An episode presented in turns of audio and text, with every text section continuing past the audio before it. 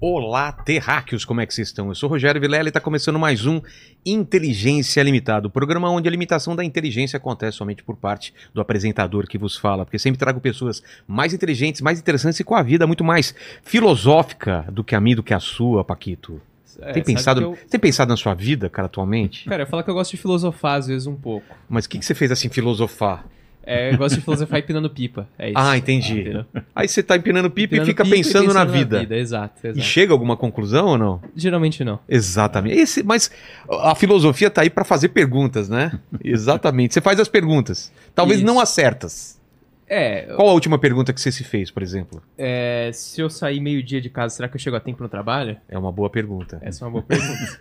Paquito, como vai ser a participação nessa live maravilhosa do pessoal que tá em casa? Galera, é o seguinte, se você quiser participar dessa live maravilhosa, você pode mandar pra gente o seu superchat com a sua pergunta ou com o seu comentário, que a gente vai ler aqui no final, tá certo? Lembrando que a gente lê aí as melhores, as melhores perguntas e ou comentários, então capricha bastante aí pra fazer valer o seu dinheirinho, fechou? Exato. E antes de falar com o Karnal, eu queria falar com você aí de casa, dos nossos patrocinadores, né? Terráqueo que tá em casa. Tá rolando a Black Friday da hashtag treinamentos, não é, Paquito? Isso aí. Exatamente. A hashtag é uma das maiores empresas de treinamentos da América Latina, com treinamentos focados em te fazer se destacar no mercado, seja para virar uma referência na sua empresa ou para se destacar em um processo seletivo, como foi o caso do Paquito aqui. A hashtag te ensina as principais ferramentas e habilidades do mercado de trabalho, desde planilhas e análise de dados, né, até linguagem de programação, né, Paquito? Você, É você... verdade. Ó, é, olha que curiosidade Aqui, ó, interessante. canequinha, que Antes de eu entrar aqui, eu É. tinha feito um curso lá na hashtag de, É mesmo? de Python. Tá vendo? Olha como deu certo.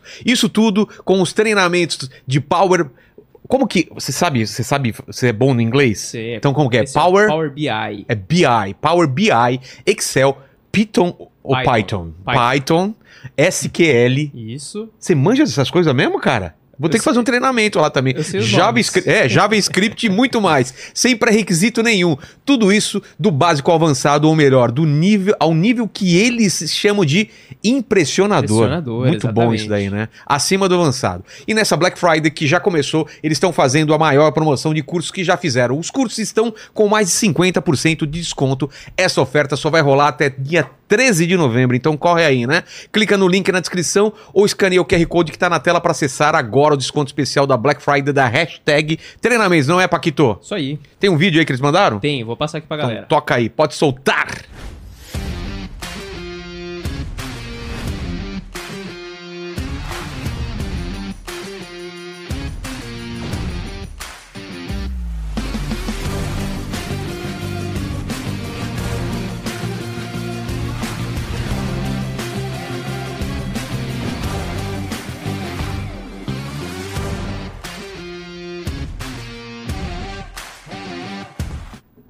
É, estamos de volta. Então, como eu falei, tá link na descrição e QR Code na tela. E vamos falar também da Black November, que é das tech t-shirts que eu tô usando aqui, da Insider, que tá sempre com a gente. Então. Terráqueo, você já tá sabendo que estamos na Black November da Insider. A Insider é conhecida por suas peças que duram muito. E eu sou uma prova viva disso. Os caras fizeram uma piada, um trocadilho com isso. Eu fiz aniversário, eu duro muito, as camisas também duram muito, as roupas dele.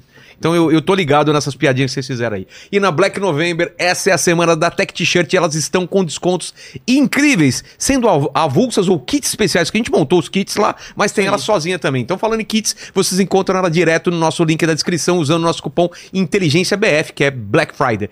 Os descontos podem chegar até 40%, 40%. de desconto. Tem o kit de Tech T-Shirt, kit de Daily Tech... Tech T-Shirts? Daily T-shirts. Daily T-shirts? Qual que é? Não mandaram pra nós aí, né? Kit com três modelos de tech t-shirt, que é gola U, gola V e manga longa. E muito mais. Como que é muito mais em francês? É, muito MAC. Em inglês? Much more. Em espanhol? É, muito mais. Ah, italiano. Muito mais. Aí, e tem mais. Hoje tem frete grátis em qualquer compra da sala. Então aproveita e clica no link na descrição, QR Code na tela e tem presente pro canal aqui, um conjuntinho aí da Insider Obrigado. pra fazer sucesso aí. Obrigado, obrigado. Vai, depois ele me fala se gostou das camisas. Essas camisas eu uso pra treinar, é muito bacana aqui. Carnal, que, que felicidade você tá aqui, cara. A gente vai há tempo queria falar contigo e agora você tá lançando um livro aqui. Então a gente vai falar muito sobre preconceito, sobre outras coisas. Obrigado pela tua presença. Imagina, eu que agradeço o convite. Mas, carnal, tudo que tem um lado bom e lado ruim da coisa. O lado bom Eu já falei, o lado ruim é que você tem que dar presente. Eu sou um cara interesseiro, carnal. Pra colocar nesse cenário que eu, eu falei que eu tinha toque, você falou, então o seu cenário como que te dê? É. Mas eu fico ajeitando cada coisinha, é um caos ordenado. É um aqui. caos ordenado. É. E teu presente vai pro cenário também. Qual que é? Eu trouxe um porco-espinho Olha. que eu ganhei quando eu lancei o livro Dilema do Porco-Espinho. Qual Deixa o sentido do porco-espinho? Olha aqui, ó, numa câmera aqui de cima, olha lá, ó. Qual o Aqui. sentido dele? Eh, Dizem que o filósofo Arthur Schopenhauer, andando no inverno da Alemanha, um dia encontrou uma família de porcos-espinhos e eles são mamíferos, eles precisam de calor e eles estavam todos eles passando frio, então eles se aproximam. E ao se aproximarem, eles se espetam. Então É. eles se afastam. Eles têm frio, eles voltam a se aproximar. Então esse é o dilema da nossa busca pelas pessoas, né? Que foi o, o, o lema para eu escrever o livro e um pouco aquilo que eu mais trabalho na vida é que é a ideia da solitude, né? Como administrar solidão para virar solitude. É diferente. Ou seja, é, a solidão é dolorosa. É. Solidão é dolorosa, é um castigo, né? Você vai para solitária. É, é uma, Isso. não é uma escolha, a solidão. Não, é uma escolha. A solitude é, eu estou em casa, sexta-noite, tenho convites, poderia sair, mas prefiro escutar uma música, prefiro tomar meu chá ou Ler meu um vinho livro. e prefiro ler um livro. Cara. Estou feliz com isso. Isso é solitude, é um conceito muito bonito, está no livro do Dilema do Porco Espinho, que é um, um outro livro. E por isso que a figura do porco espinho é muito sim- simpática. né? Foi o primeiro livro meu traduzido para o espanhol. Não, essa, essa, essa imagem é muito boa, né? É, de- é do de- Schopenhauer e a ideia da nossa tema. Você está sozinho, você precisa de alguém. Aí É. você está com alguém, vai lhe incomodar. Porque vai ter o É o horário paradoxo diferente. do relacionamento, né? Quem tá, Exatamente. quem tá em relacionamento quer sair, quem tá. É. Ah, eu preciso de liberdade. Aí tem liberdade fala, pô, eu preciso de alguém pra.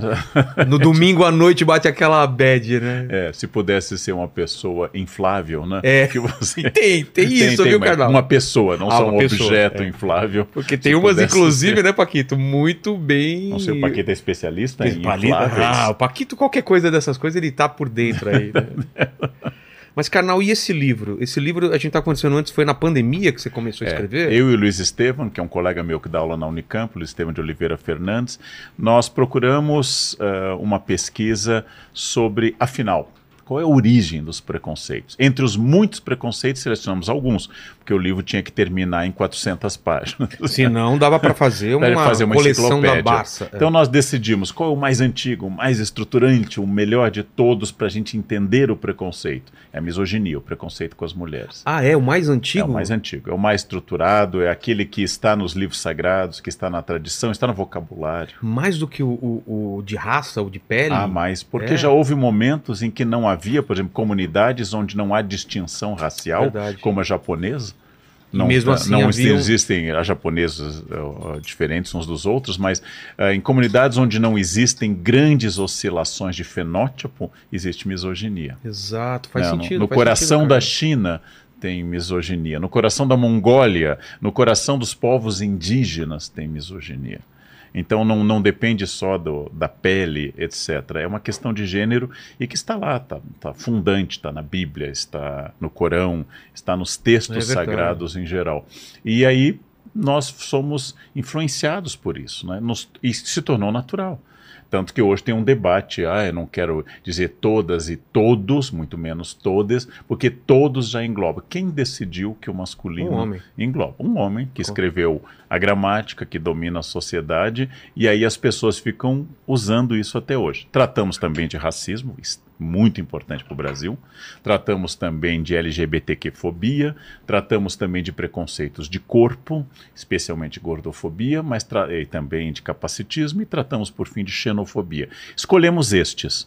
Tá. Ah, tem muitos outros Por exemplo, quais outros poderiam. Nós não tratamos de um riquíssimo que é o preconceito linguístico, ou seja, eu uso meu conhecimento Ah. de gramática para te humilhar. Entendi. Então, Pra o- rebaixar o outro. Ou rebaixar o outro. Então, eu vou dizer que você, ao dizer menos, você é inferior, porque eu parti de um pressuposto gramatical que vai dizer que quem diz menos é culto e educado, quem diz menos é. Quando essa pessoa pode ter uma sabedoria, uma história de vida, Pode. uma bagagem cultural É, que.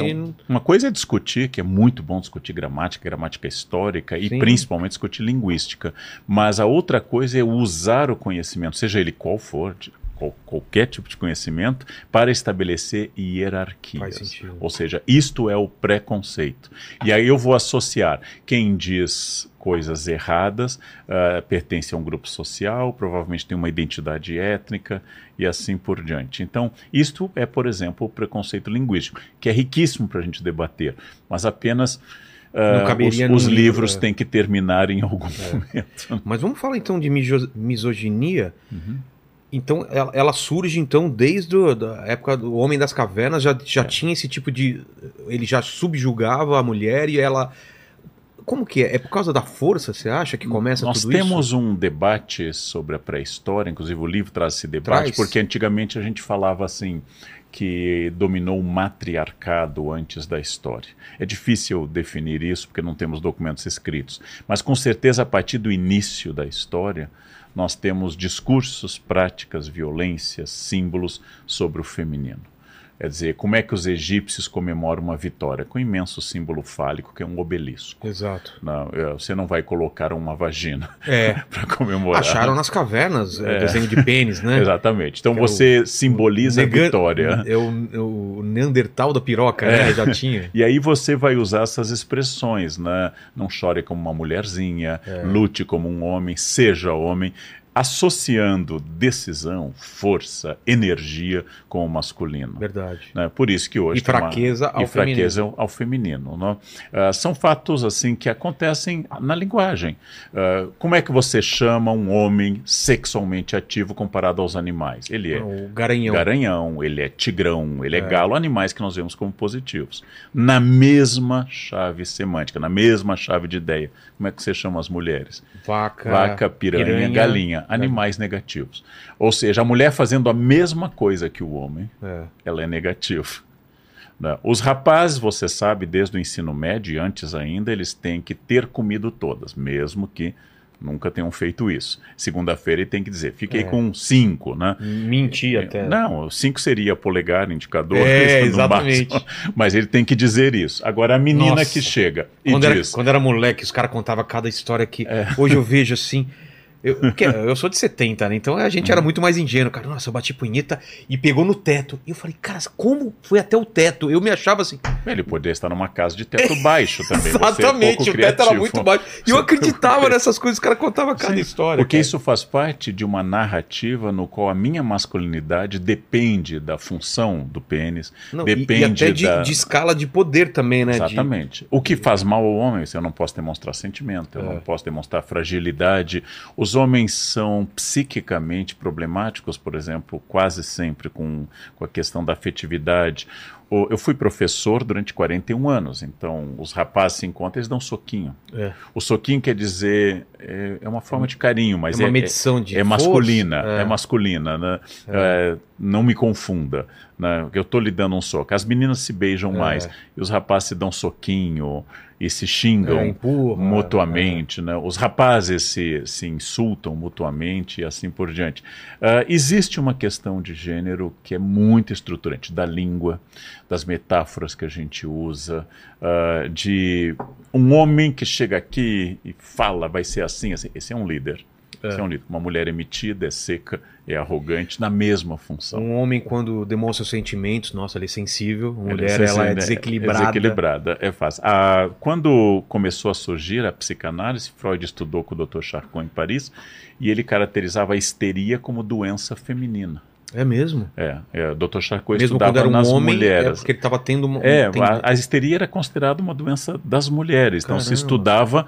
E Freud começou sua carreira estudando histeria feminina com o Dr. Charcot. Então, essas características da Isso mulher. É recente, como, né? Coisa é recente, muito. É. O primeiro grande livro de Freud é de 1900. Nós então, estamos falando é. do fim do século XIX e início do XX.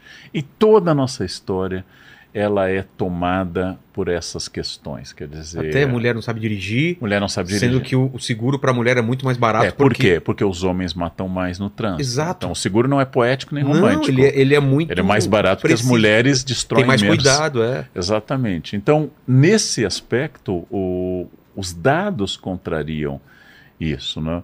Uh, a política ela é um fato masculino, ela é muito difícil para mulheres. Nosso Supremo Tribunal tem poucas mulheres, para não falar que também tem poucos, ou no, no momento nenhum negro, e tudo isso significa que nós incorporamos essas coisas, incorporamos que é natural Mas que o masculino. que nasce isso?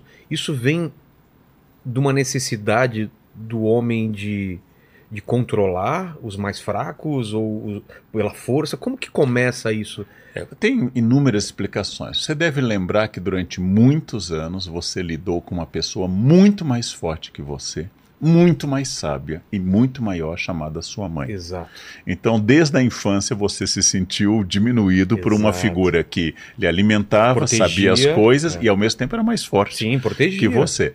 Né? Então, primeiro, posso buscar raiz aí. Posso buscar raiz em uma prática de um grupo Mas isso se não geraria um respeito, um amor e um, e um entendimento? Você acha que isso. É, se, se a psicologia fosse sempre causa e efeito e, Mas não e, é, né? kantiana, não é.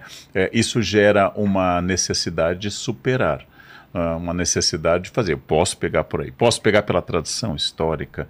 Se eu aprendi que Deus primeiro criou o homem É. e pensou no homem autônomo e diz no Gênesis, vamos fazer para ele uma auxiliar, Uma companheira. uma companheira, o homem feito do barro e a mulher feita de uma costela sozinho, né? que ele se sentia sozinho, significa o quê? Que eu vou pensar que a mulher é um plano B. Afinal, a primeira, o primeiro recall da criação é a criação da mulher. Deus criou tudo, viu que era bom, descansou, É, e aí disse, ih, tá faltando uma coisa, foi um recall. exato. O recall. E aí o primeiro recall é a criação de uma mulher. A partir dos dela. E a praga dada para Eva depois do pecado é parir os filhos na dor. O que é a característica feminina que é a maternidade vira uma praga.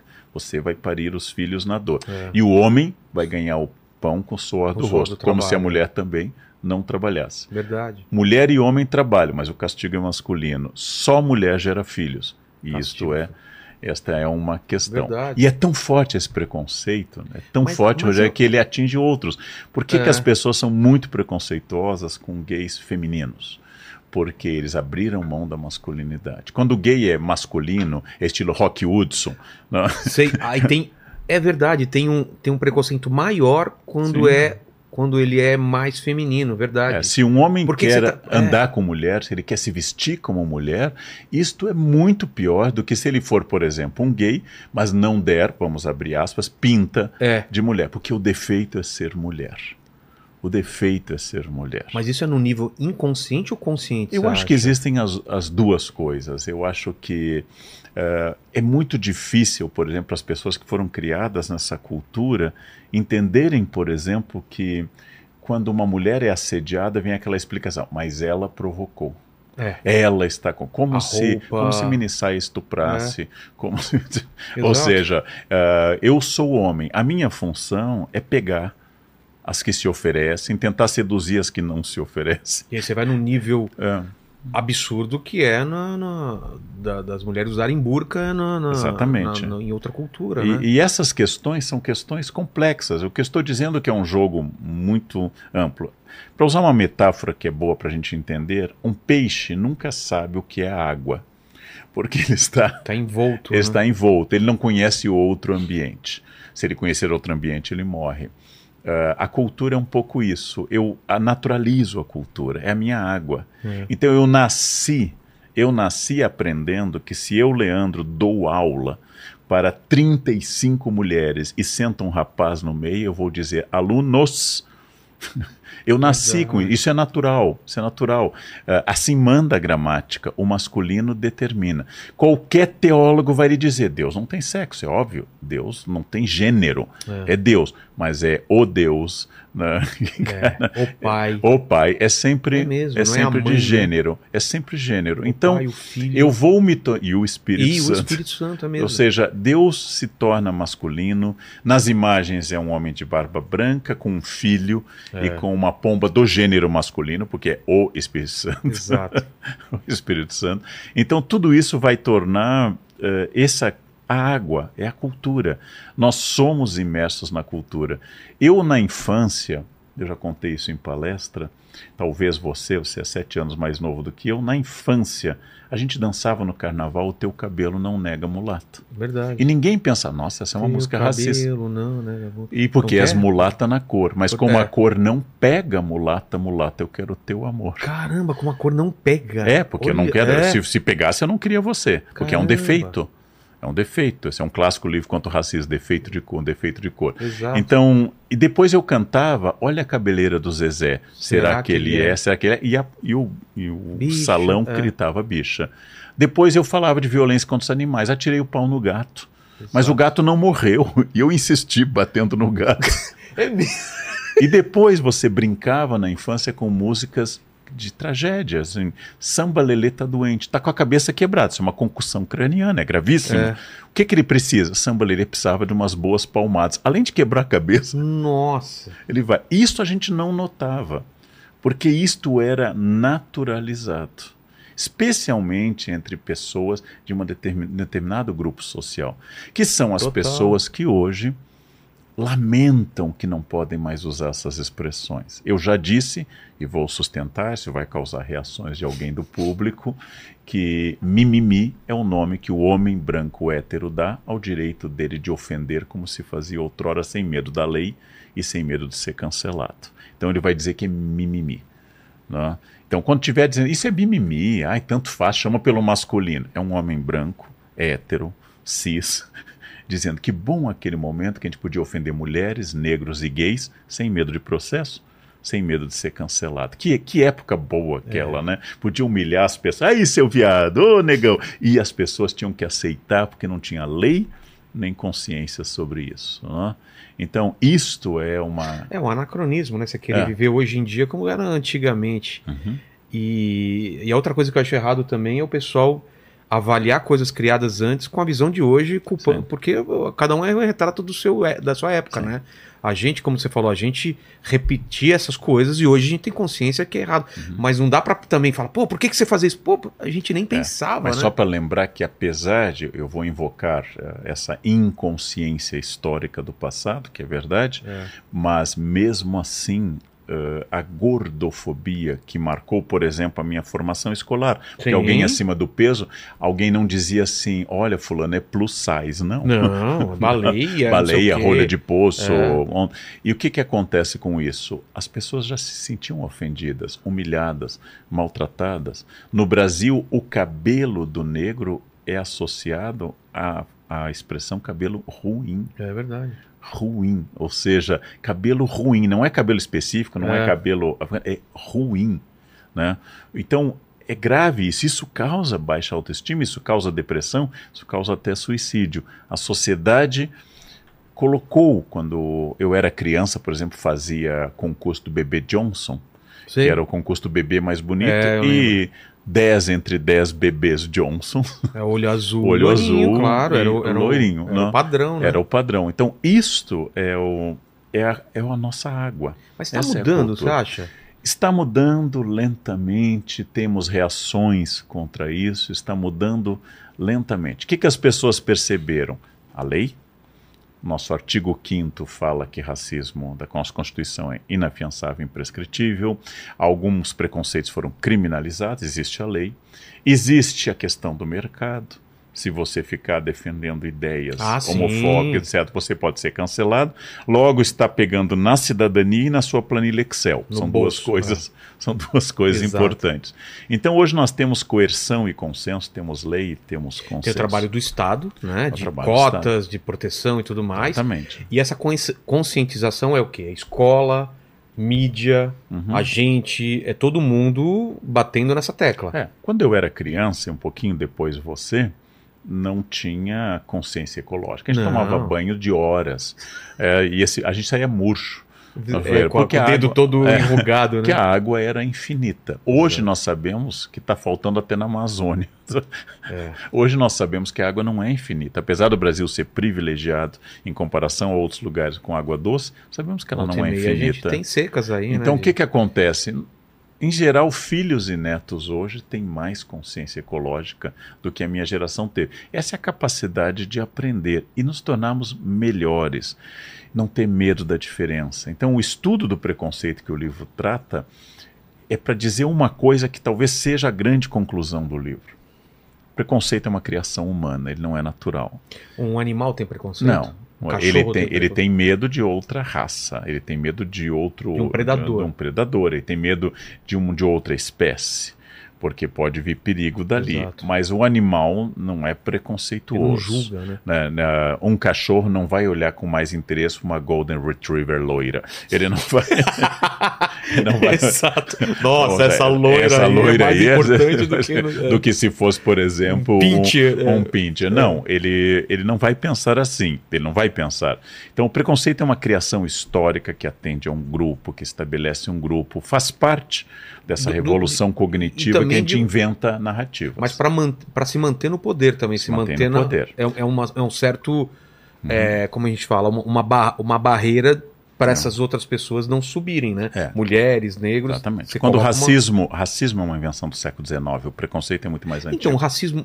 É, aí eu, eu queria entender, uhum. quando é que o homem olhou para o outro e falar a cor da pele dele é, é menos do que eu, eu posso escravizar. Como, quando que é. acontece Só isso? para lembrar que tanto em Grécia quanto em Roma, em todas as sociedades escravistas, persas, etc., a escravização de um ser humano não dependia da sua melanina. Ah, não era. Os romanos um tinham escravos germânicos eram de, é, quem derrotados, era derrotado em guerras. Ah, tá. Houve, em alguns momentos da história romana, antes de uma reforma na República e também em Atenas, eram escravos por dívidas. Tá.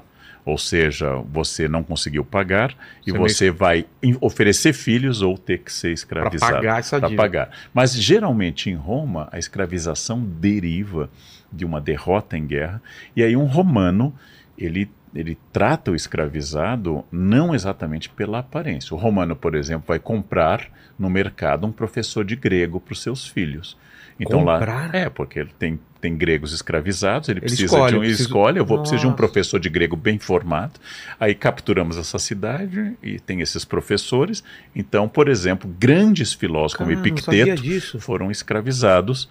Uh, Epicteto é um filósofo estoico da, da época de Nero, ele foi escravizado.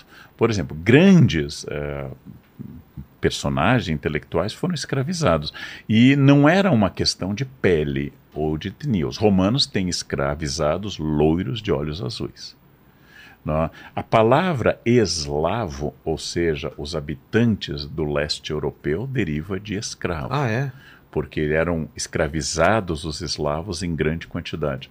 Então, associar o escravizado à pele é um fenômeno mais recente, da Idade Moderna. A partir da Idade Moderna, no mundo ocidental, escravizados são afrodescendentes. E indígenas também. É, o indígena foi escravizado desde o início, mas o indígena tem uma questão. Quando se inventa que o indígena é preguiçoso, é uma justificativa porque o indígena não dá o lucro que o africano dá, porque não tem o comércio uh, de tráfico. O tráfico de seres humanos é a maior fonte de renda da colônia. O tráfico, assim, as maiores fortunas da colônia não são os donos de engenho, ah, é? são os traficantes.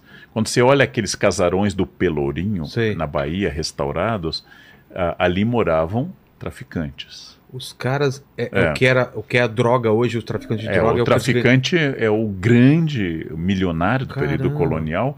E claro que há ricos das minas, há ricos também de grandes fazendas, mas o traficante escravos é inclusive o emprestador de dinheiro, é o capital financeiro do período colonial. Até 1850, até o, o fim forçado da, do tráfico, eles são uma grande fonte de renda.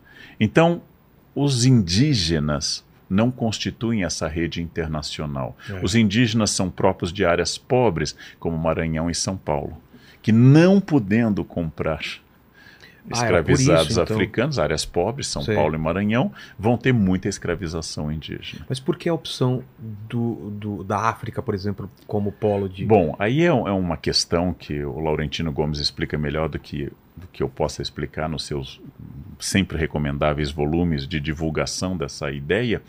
A partir do momento que o Estado europeu precisa de braços no novo mundo, ele está conquistando portos na África de exportação de seres humanos.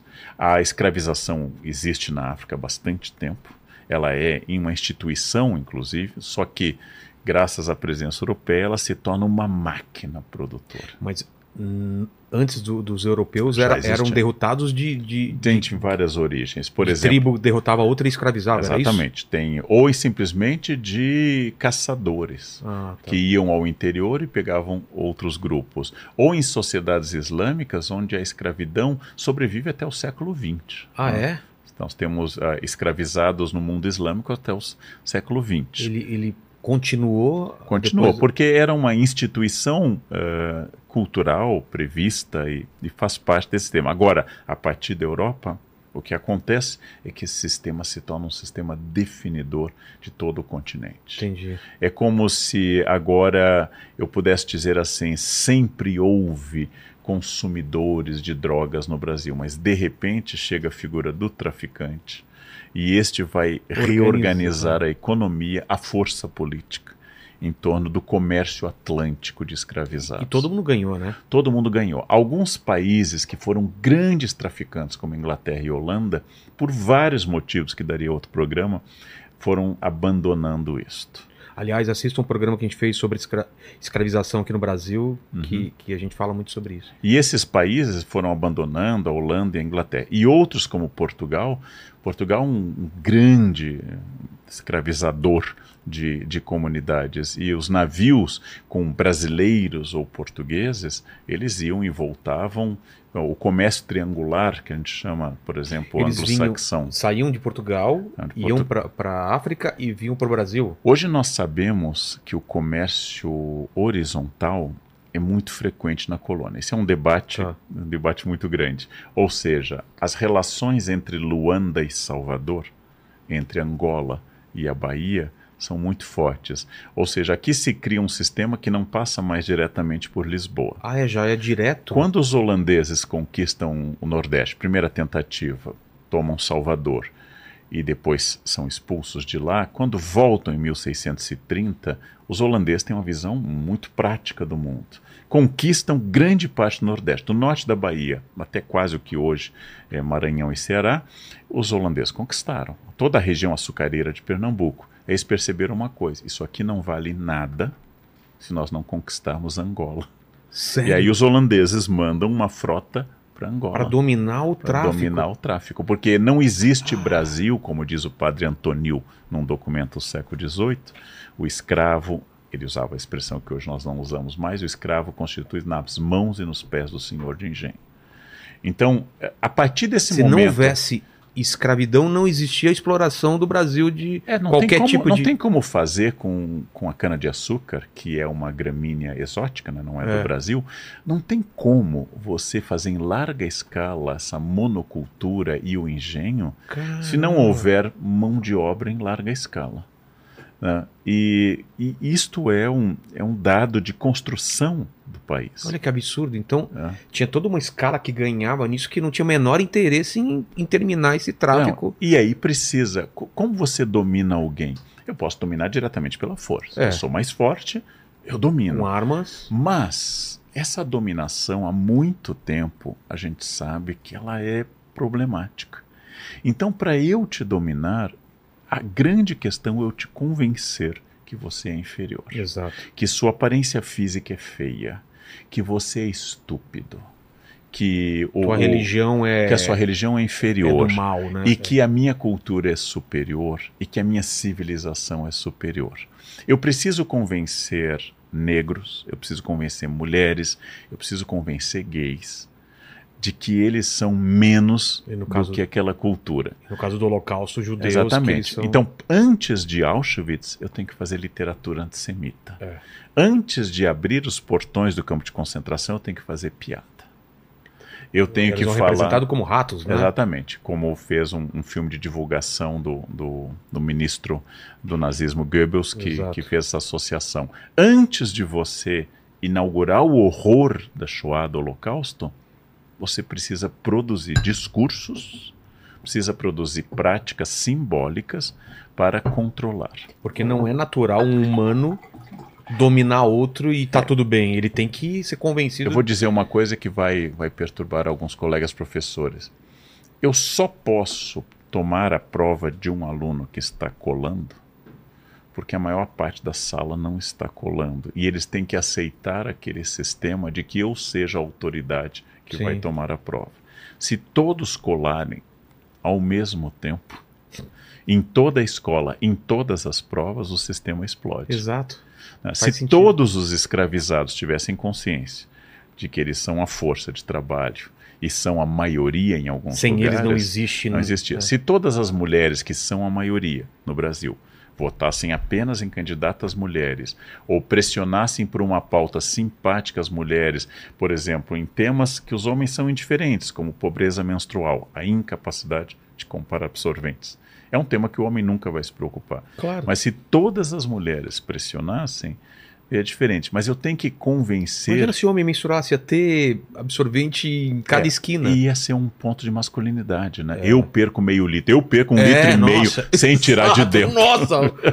eu perco um litro e meio de sangue e tô bem aqui, tô olha bem aqui. aqui. É, é verdade. Quer dizer, se os homens tivessem cólica menstrual, É. a, a- a analgesia da cólica estaria muito mais avançada. né? O que, que significa isso? Eh, eu tenho que convencer que você é inferior. Eu tenho que convencer.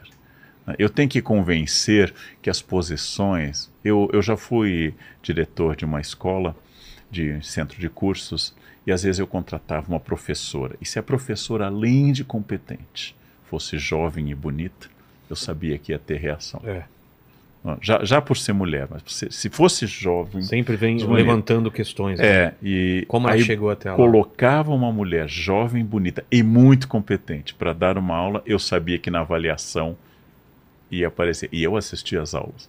Eu sabia dizer que fulana ou fulano são muito bons ou muito ruins. Né? A nossa sociedade é muito simpática com o masculino. É. Então, um homem de barriguinha é charmoso, um homem careca é masculino. Imagina uma mulher de barriga e careca.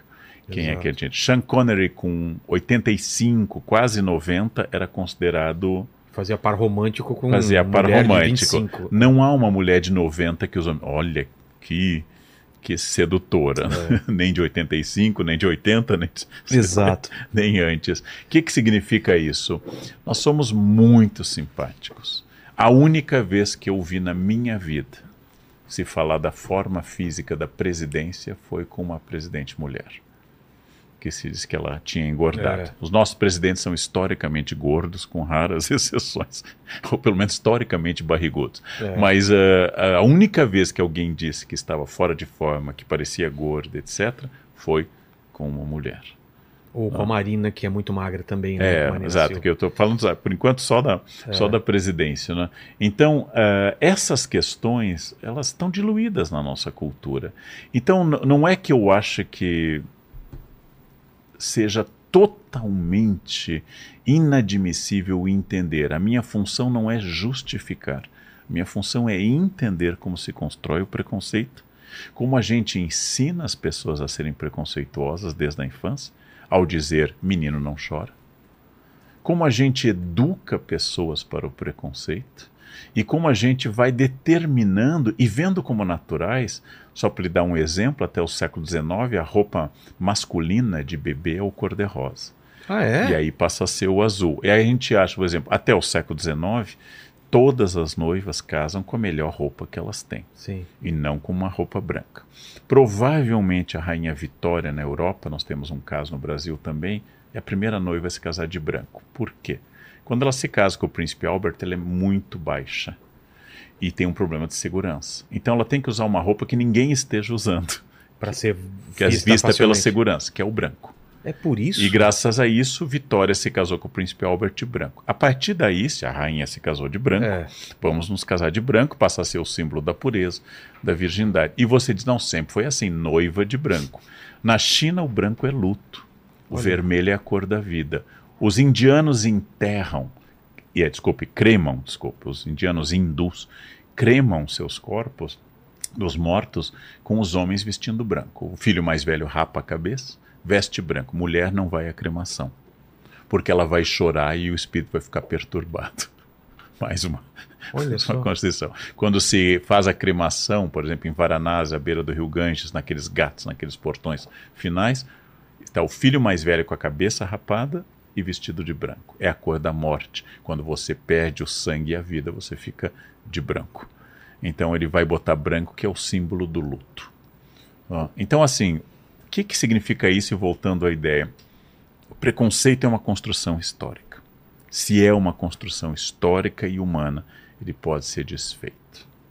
Se a gente passar a pensar numa postura antipreconceituosa, não apenas de não fazer o preconceito, mas antipreconceituosa. Qual a diferença? Quando a pessoa se diz assim, eu não sou racista, quer dizer que ela não comete um crime. Certo. Que é insultar ou barrar o acesso de alguém por ser, por exemplo, uma pessoa negra. O antirracista é aquela que não apenas não comete o crime, mas ele quer encontrar soluções, como cotas, ou Sim. outras soluções, existem centenas, claro. para que termine essa questão.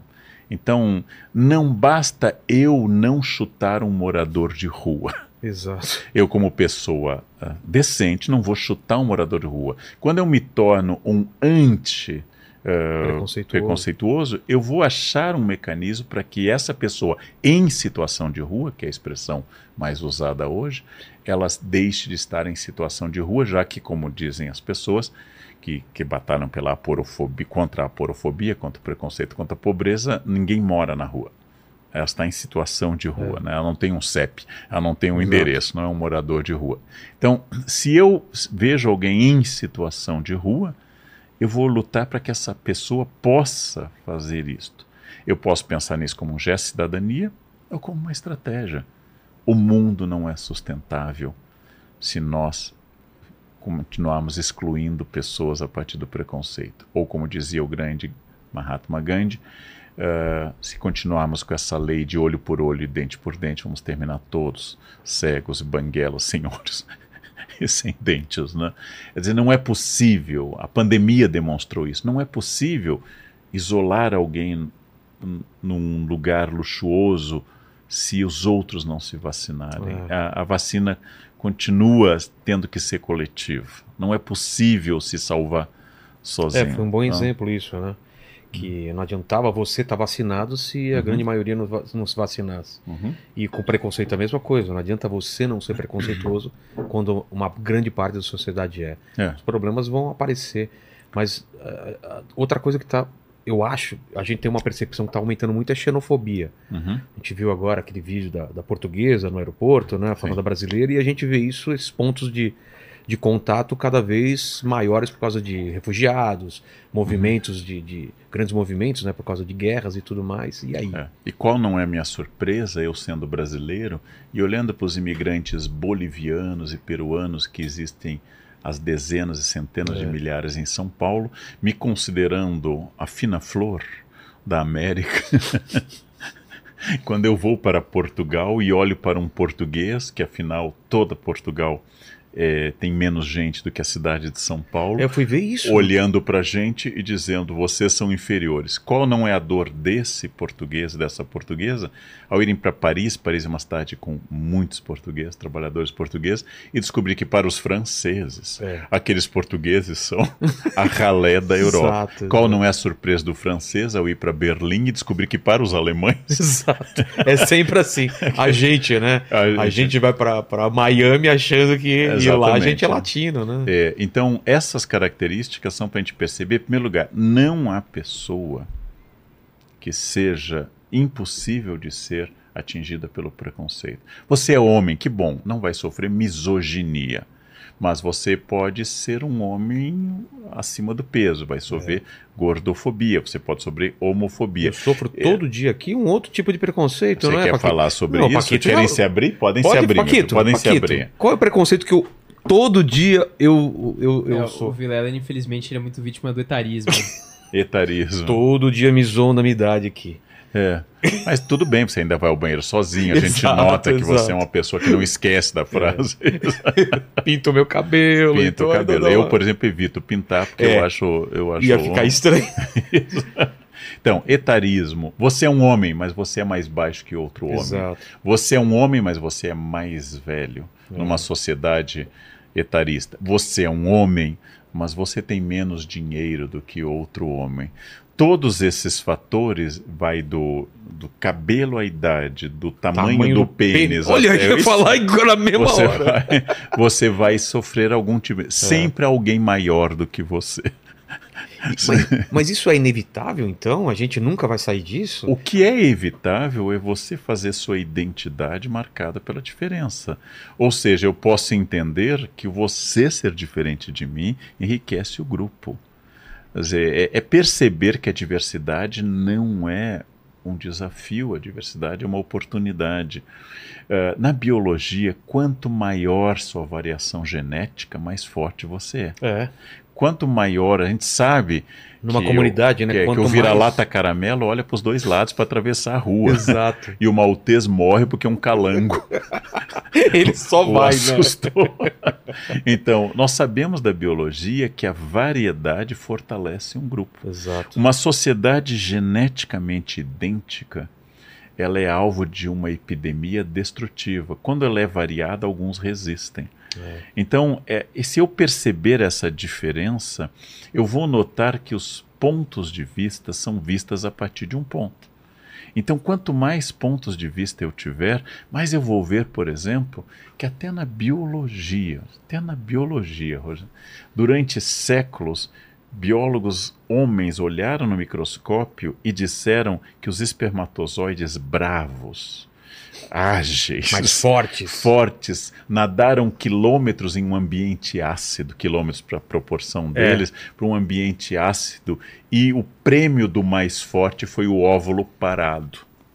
O óvulo que estava lá, Esperando. imóvel e passivo, esperando o mais gostoso É. chegar primeiro. Hoje nós sabemos que o óvulo participa ativamente da seleção do, do espermatozoide, que o óvulo também é alguém que escolhe, Que é, é um ser que seleciona. Mas o olhar masculino vai ver em aquilo que se movimenta numa, com cauda e aquilo que nada como algo melhor. É muito interessante.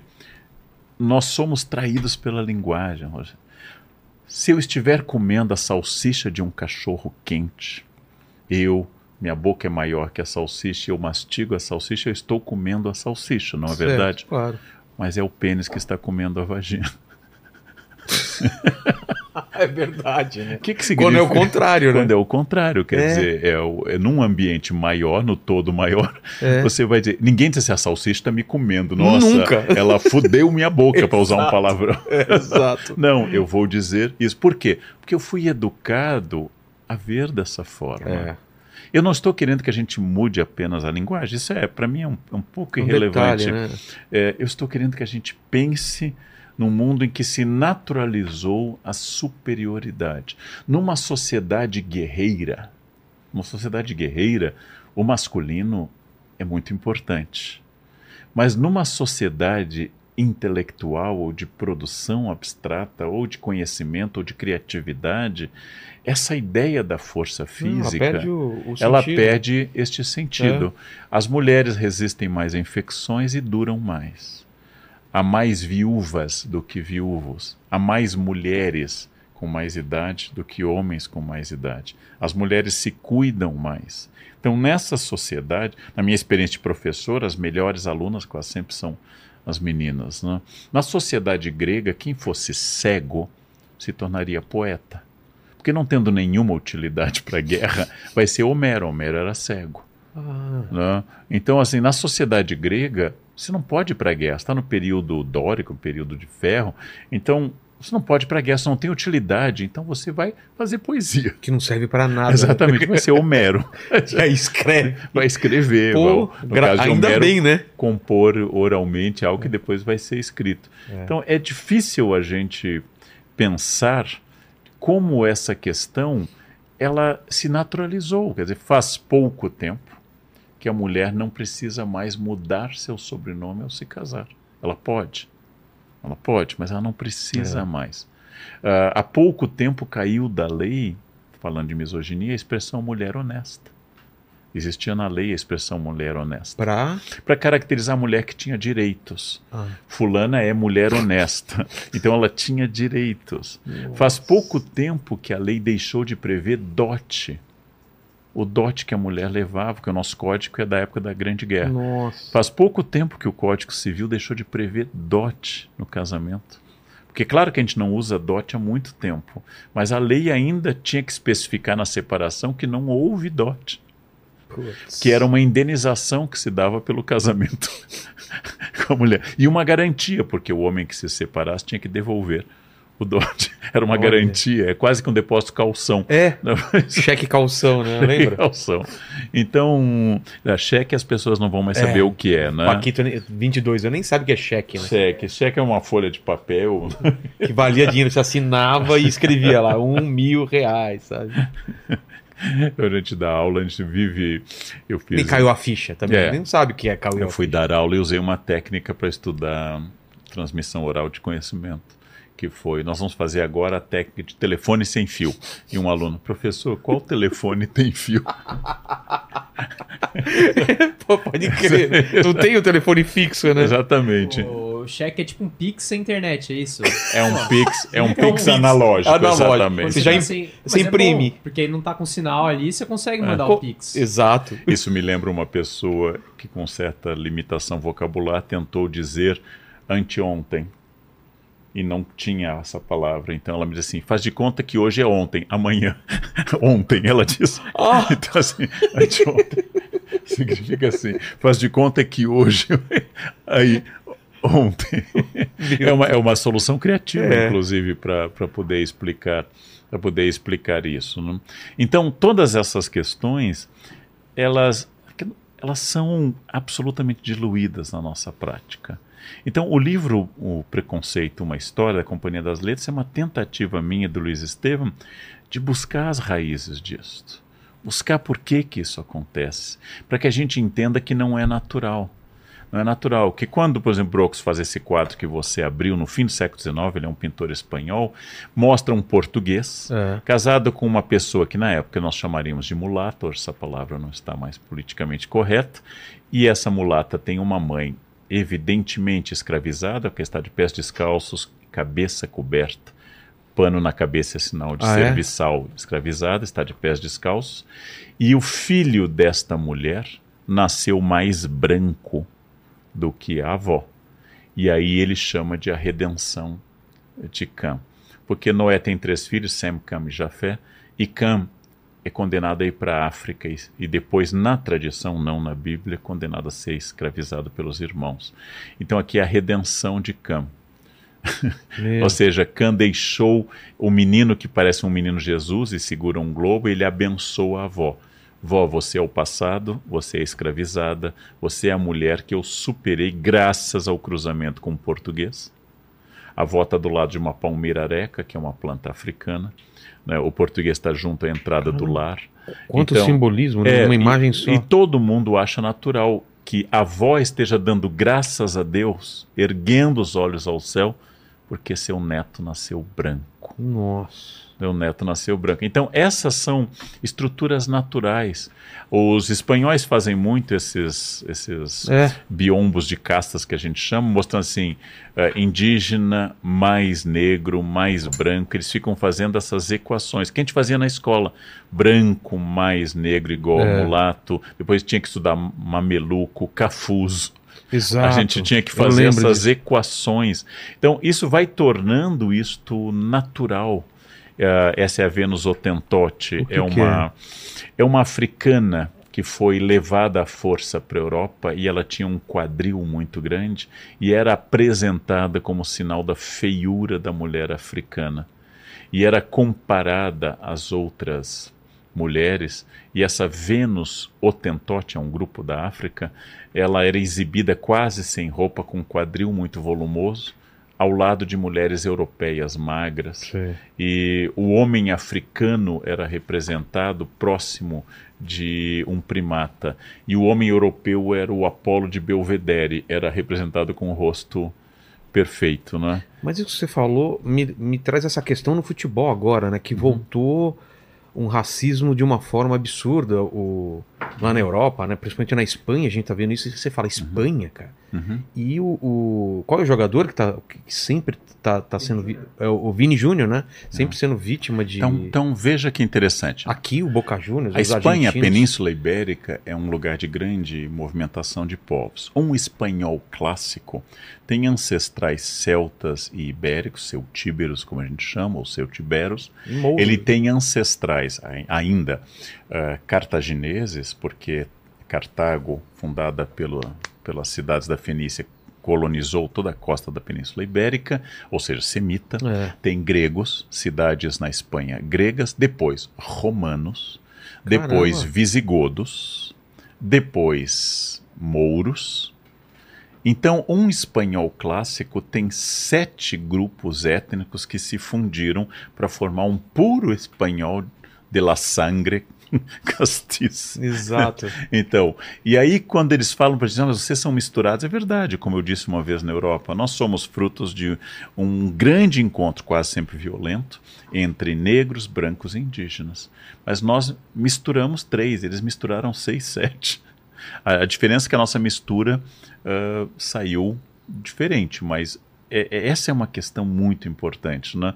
É você considerar que um inglês que é ainda mais misturado, o inglês ainda tem Ah, é? sangue viking, tem sangue normando, que um inglês que é ainda mais misturado é um puro sangue inglês.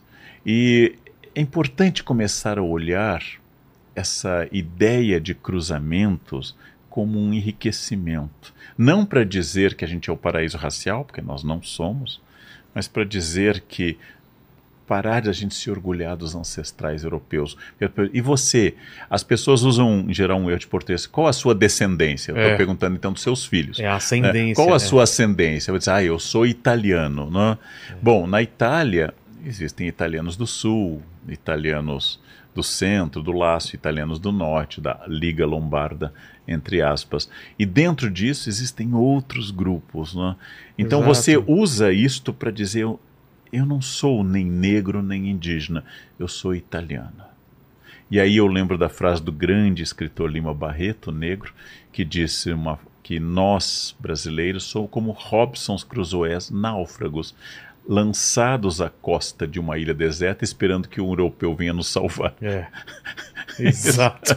querendo um passaporte europeu, querendo uma volta para a mãe Europa, É. né? Como se nós estivéssemos aqui e a gente ainda diz: o brasileiro é atrasado, o brasileiro é, não se inclui, né? é como se não nós é nós. fôssemos, É, nós. suecos, né? Exato. O brasileiro é Nossa, o brasileiro é muito atrasado. brasileiro- Mas, Carnal, veio outra questão pra mim, ainda voltando em relação à mulher.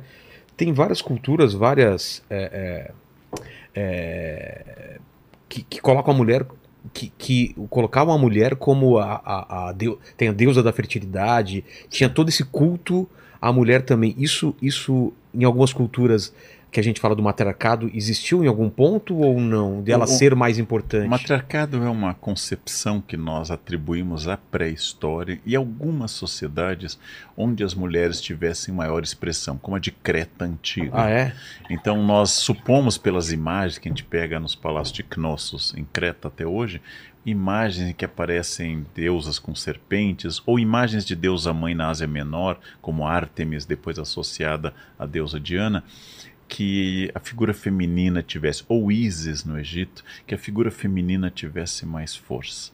né? Mas nessas sociedades, quase sempre ainda o governante é homem. É verdade que a misoginia tem muita colaboração das religiões monoteístas, cristianismo, judaísmo e islamismo. Mas em Atenas as mulheres não votam, as mulheres não são consideradas ah, seres iguais aos homens. Ah, então, a misoginia existe nas democracias como Atenas, existem nas monarquias ou diarquias como Esparta, existe na República Romana, existem em muitos lugares as práticas misóginas. E isto é bastante universal, mas claro, não é igual em todo lugar. É. Não é igual em todo lugar. Há lugares onde isto foi mais superado do que em outros. Agora, eu já jantei nos Montes Atlas, no Marrocos, eh, numa tribo, e só havia na sala nos atendendo e comendo conosco homens. As mulheres ficam, que há estranhas na casa, as mulheres ficam como os gregos faziam o que eles chamavam de etaíra, com a mulher oficial, que ficava num gineceu, num lugar onde as mulheres ficavam. Ela não recebia visitas, não Ah, é? dialogava com as pessoas. Então, este isolamento. Eu me lembro de uma experiência no Egito, quando um guia muito simpático disse às minhas alunas que as mulheres tinham que cobrir o cabelo, porque ele quis elogiar, disse assim: o cabelo feminino é tão lindo é tão esplendoroso que os homens se perturbam. Então a mulher cobrir o cabelo é porque ela é muito bonita, é muito sedutor. E uma aluna disse: E o senhor com esse peito aberto até o, até o umbigo? Você não acha que alguma mulher É. poderia? Ele, ele se perturbou porque ela estava dizendo que as mulheres também têm desejo. É. E Não na cabe- passou pela cabeça Não passou dele. pela cabeça dele que as mulheres também tenham desejo. É. Isso às vezes protege as mulheres. A Inquisição perseguia no Brasil colônia, em toda a América, homens homossexuais, chamados pela Inquisição de sodomitas. Ah. Mas não perseguia lésbicas. Porque para os teólogos do século XVI, XVII e XVIII, duas mulheres juntas não produzem sexo. Entendi. Porque não há pênis envolvido. Tem penetração. Não tem penetração, então não tem sexo. Então a Inquisição não persegue lésbicas, mas persegue sodomitas. Mas e as bruxas, né? As Aí não mulher- são queimadas por sexo, não É, são por queimadas por pacto com o demônio, que tem um envolvimento sexual. Então, mas era uma desculpa para queimarem, né? Tem muita gente que acha, isso é um, esse é um debate, cada, cada pergunta sua dá um outro programa. Verdade, né? ainda fazer um só surto- sobre isso. O surto de feitiçaria é um surto de misoginia, Então- porque a maioria das condenadas Eram eram mulheres. mais Tem explicações variadas. assim, né? Na Inglaterra existe lei dos pobres, obrigando que a comunidade ampare as viúvas pobres. Essas leis começam no período Tudor e se estendem. As viúvas são maioria, é um peso para a comunidade. Então a melhor coisa é acusar a, a mulher de idade de ser uma bruxa. e Ah, você que elimina, já elimina, elimina a despesa, né? que tem essa, É, essa maldade. Essa, é uma explicação. Meu Deus. Mas cada, cada lugar é um lugar. O surto de feitiçaria de Salem, no fim do século XVII, É. nos Estados Unidos, é diferente do surto de feitiçaria na Itália ou do surto de feitiçaria na Inglaterra. O que é interessante é que católicos e protestantes queimaram. É. Católicos e protestantes perseguiram a bruxaria. A demonomania, a mania do demônio, é, uma, é um acordo cultural compartilhado desde um rei como James VI da Escócia, depois James I da Inglaterra, até os juízes da França. Ah, então, as mulheres são facilmente seduzidas pelo demônio. Ah, então, o surto. Até na Bíblia, né? É, são fa- Eva que foi... Eva. E uma mulher redime. Maria redime Eva, como aparece na metáfora do Apocalipse. Né? É. Apocalipse 12, um grande sinal no céu, apareceu uma mulher vestida de sol. É Maria redime Eva. Mas Maria, como modelo feminino, É virgem. é virgem e é mãe. É, É um modelo inatingível. exato. É virgem e é mãe. E não tem pecado original para a Igreja Católica. Quer dizer, ela é uma exceção total. Maria é o modelo da mulher porque exatamente ela não tem nem a questão sexual, nem a questão do pecado. Então, esta é a mulher possível. Esta é a mulher possível, totalmente destituída do corpo, do pecado e da sexualidade. Em relação ao preconceito aos gays, ao LGBT, quem é mais, é... porque a gente, a gente sabe que, na, inclusive em, em comunidades de guerreiros, existia já Sim. isso. Mas eles não eram, é, não existia preconceito, porque, não, me corrija se eu estiver errado, já, alguns historiadores já falaram que Esparta era comum, eles têm a mulher que ficava em casa e tinha o, o- o É. garotinho lá na, na- que, que lutava com eles e, e isso até tornava o batalhão muito É. mais coeso porque eles lutavam por amor também. Um né? batalhão de amantes é um caso clássico do famoso batalhão de Tebas, É. em que foram escolhidos apenas homens amantes, porque um defenderia o outro Exato. de forma Até a morte, né? A prática da efebia, ou seja, Sócrates é um homem casado com uma mulher Xantipa. Sócrates tem a obrigação de orientar, como qualquer ateniense, um mais novo. Então, o efebo, o, o jovem, que no caso de Sócrates, Alcibíades, eh, ele vai ter que ser educado para a política e para a sexualidade. Ah, é? E por isso é uma prática comum que este homem tenha um amante mais jovem. Mas ele tem obrigações com a cidade. Então, quando se critica Alexandre, Sim. não é porque ele tem um namorado. Esse não é um problema. Alexandre tem um namorado. Desde o tempo da Macedônia até a conquista persa. Não era, isso não era visto Isso como não é um uma problema. coisa ruim. o problema é que Alexandre não gera filhos.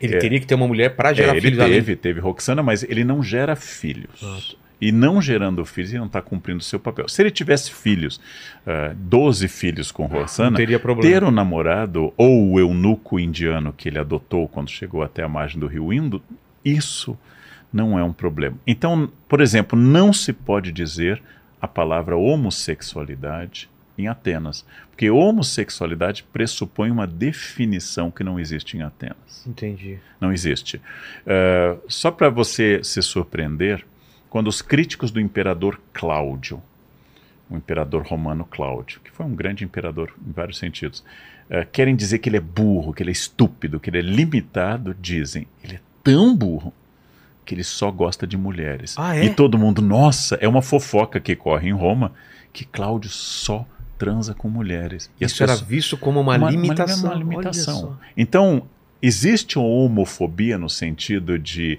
existir em peça de teatro, existir a personagem afetada, etc. Sim. Nessa Ma- época é, já? Mas a homossexualidade é até sagrada em algumas sociedades, etc. Agora, quem traz a grande pá da homofobia são as religiões morais monoteístas. né? Quando que acontece Em isso? Paulo, por exemplo, nas cartas de Paulo existe, no Evangelho não existe, né? No Evangelho não existe É. é isso, mas nas cartas de Paulo, as tanto as atribuídas como as dele mesmo, existe essa questão que lá em Corinto, cidade famosa pelo balacobaco, lá em Corinto, onde a turma era Era, era, go- gostava da bagunça. né? gostava da bagunça, O, o Paquito ia se dar muito bem lá, hein, Acho Paquito? que eu já tô me identificando como corintiano já. corintiano.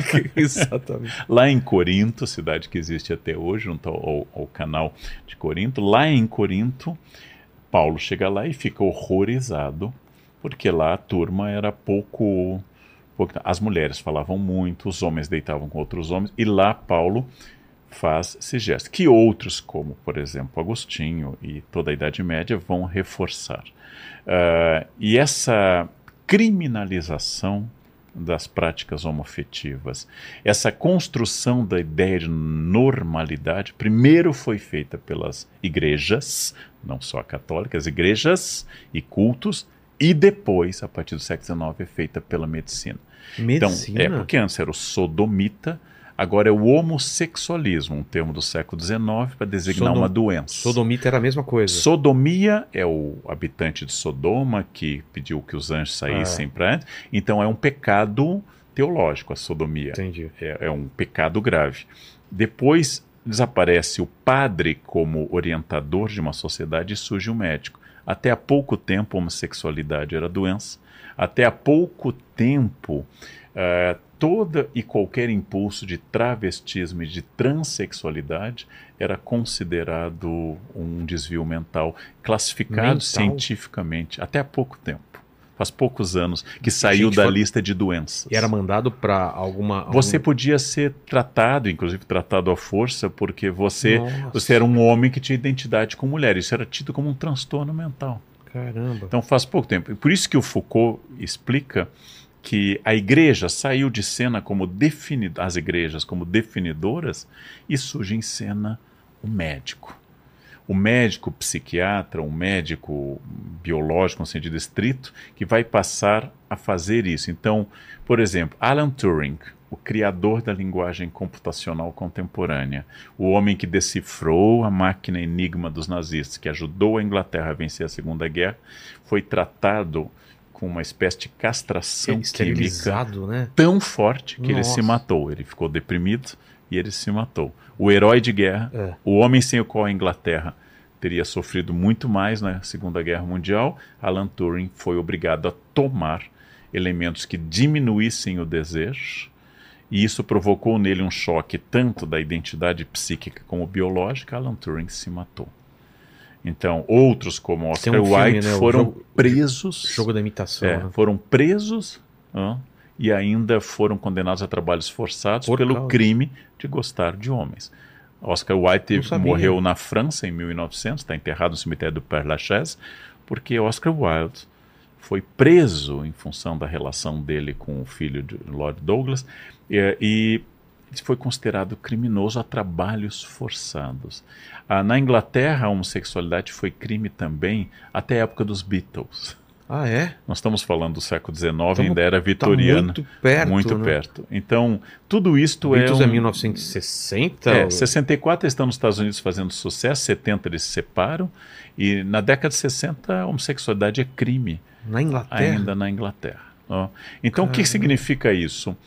Ah, primeiro foram os moralistas, os teólogos, foi Paulo, foi Agostinho, foram todos eles.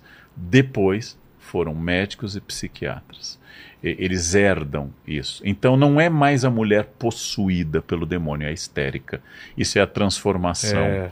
da- discurso religioso no discurso médico. Isso é, é Que fascinante. fascinante. E é estudado na história da sexualidade que Foucault lançou, primeiro três, depois um volume extra, é estudado pelos especialistas de gênero. Ou seja, como é que nós passamos a fazer discurso médico sobre a diversidade sexual.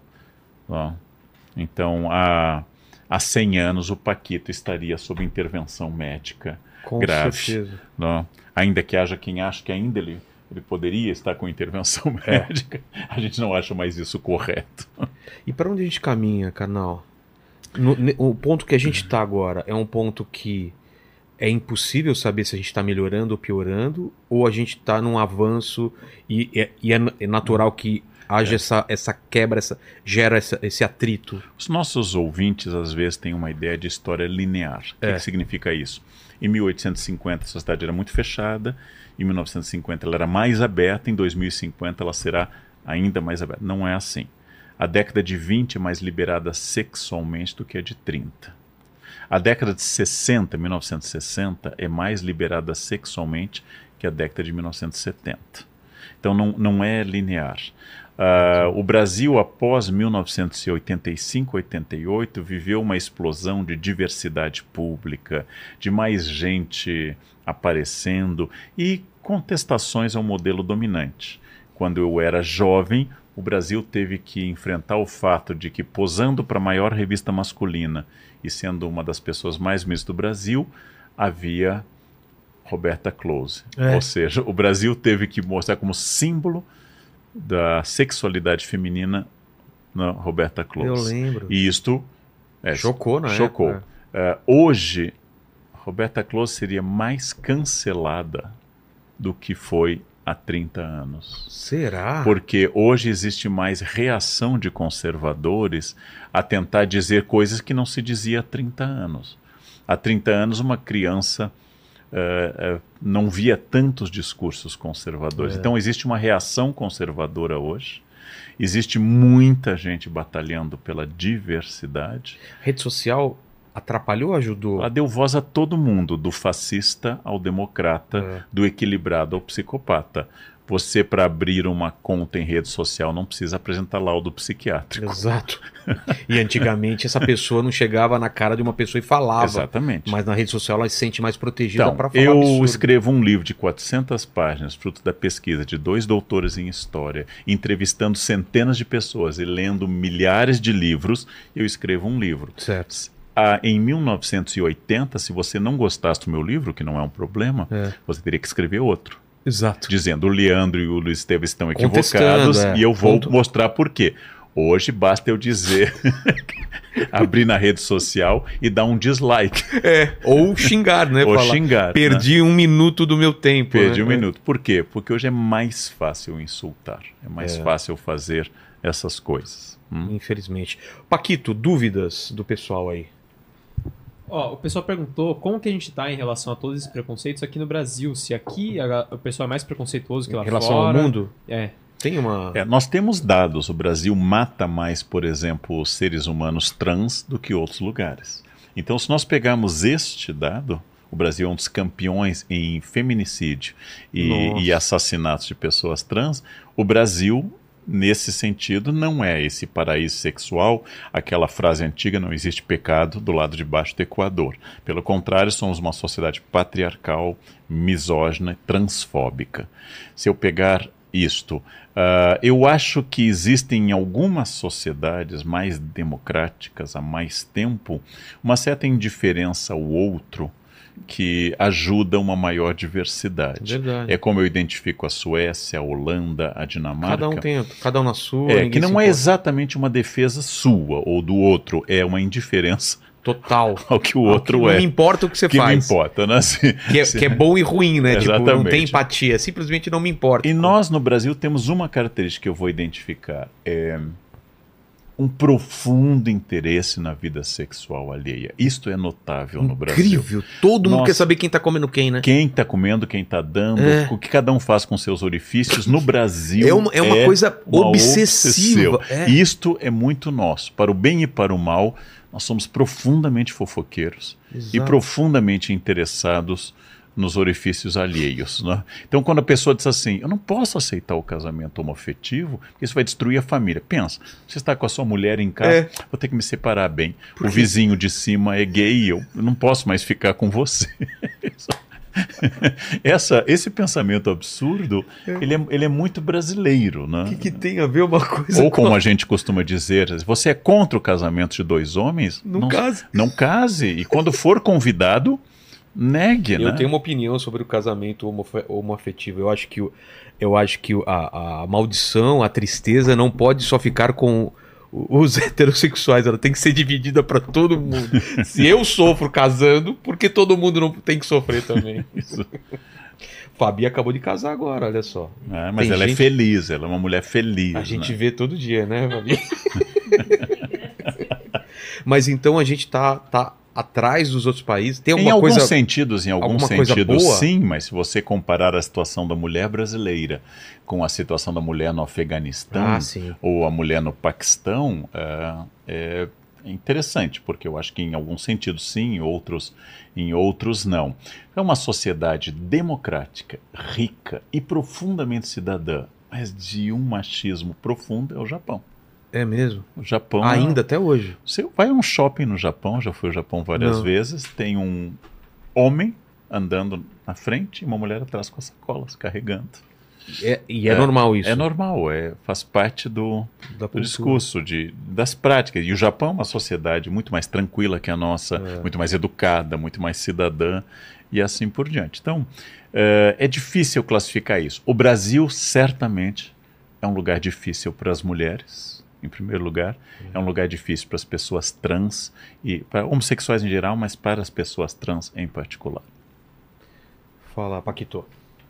E o pessoal perguntou de preconceito religioso, de onde Uhum. vem, se ainda tem aqui no Brasil. Aqui no livro você não aborda isso. Aborta. Eu, eu não tratei do preconceito religioso em si, mas eu dei um exemplo logo no início de cruzamento, que é uma interseccionalidade. Exemplo, eu sou alvo de preconceito porque eu sou evangélico, Sim. porque estou com a Bíblia debaixo do braço, estou no metrô e alguém debocha, olha lá, um, um crente, etc.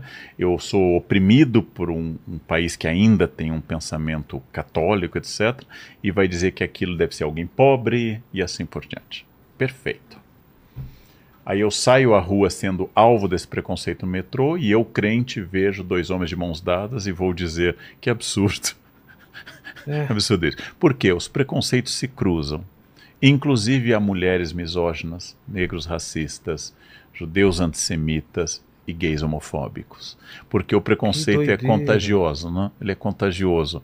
E muitas vezes no meio gay a pessoa acusa o outro de ser muito afetado. Você imagina que no meio gay não vai haver esse preconceito porque são gays. Não. Fulano é uma Também bichona. Fulano é uma bichona. Quer É. dizer, é um ataque. É um ataque que poderia estar na boca de um, de um hétero, eh, dentro dessa lógica discursiva, mas está na boca dos gays também. O preconceito existe em todos os grupos. Muita mulher vai dizer que prefere um chefe homem a uma chefe mulher. Muita mulher vai dizer isso. né? Já ouvi. Fala, Paquito. que foi? Foi. Carnal, obrigado demais pelo Eu papo. que agradeço o convite. Mas não, você não está totalmente livre, porque eu sempre termino com três perguntas Três aqui. perguntas, É, vamos lá. Vamos lá. Primeiro é o seguinte: queria saber qual foi o momento mais difícil da tua vida ou da tua carreira. Bom, eu dei aula há muito tempo, dei aula para quinta série, inclusive, muito É, imagino que não deve ter sido E fácil. quem deu aula para quinta série, aqui meus colegas que hoje dão aula para quinto ano, sabe que pode fazer qualquer coisa. Mas eu acho que, a, não pensando como professor, que eu sempre amei muito dar aula, já houve palestras difíceis. É. E uma palestra muito difícil foi um dia que me convidaram para falar para um grande banco em um restaurante em São Paulo pelo Dia da Secretária, 30 de setembro, que você sabe é o dia que mais enche motel em São Paulo. Então eu, eu- era o Dia da Secretária, essa, essa é a piadinha de quinta série, né? Sei. E aí, Mas é verdade também. é, o Dia dos Namorados é o dia que mais enche, era pura piada. Então, chamou. E quando eu cheguei lá, eu tinha levado uma apresentação sobre secretárias na história, São Jerônimo, padroeiro das secretárias, preparando um sobre a dignidade do cargo. E a organizadora disse: não, não, elas vão jantar. Ganhar o jantar, que é o dia da secretária. Então você conta uns casos engraçados e, e circula no meio delas. Ai, Então eu me senti um, um animador. É. Eu comecei a falar e essa mulher lá de trás ficou fazendo assim com o dedo. Tipo o quê? É, circula. Circula, Ah. para eu não ficar parado lá na frente falando, conversa com elas. Então, assim, eu me Meio senti. animador de Eu me auditório. senti, sabe, o, eu fazendo show na festa infantil. Disse, E todo mundo querendo comer, né? Querendo comer, eu pensei, nossa, esse até o momento acho que foi o momento mais difícil como palestrante. Imagino que eu já passei por isso também. Nossa, só quer que termine, né? É. A segunda pergunta é o seguinte, cara, não sei se te avisaram, mas a gente vai morrer um dia. Você tá sabendo disso, né? Vocês, né? Porque eu sou da Academia de Letras, eu Ah, sou imortal. Exatamente. Não, Nós vocês morta- morrerão. Eu lamento pelo fim de vocês, mas eu sou imortal.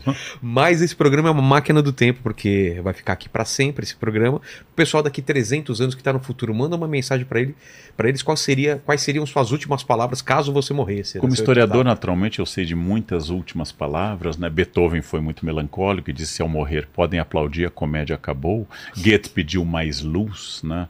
Handel falou em latim, né? Telos dominata, sidera donat, eu dominei a matéria, criei as estrelas. O rei Luís XIV ironizou quando choravam, disse, ah, acaso supunham que eu era imortal.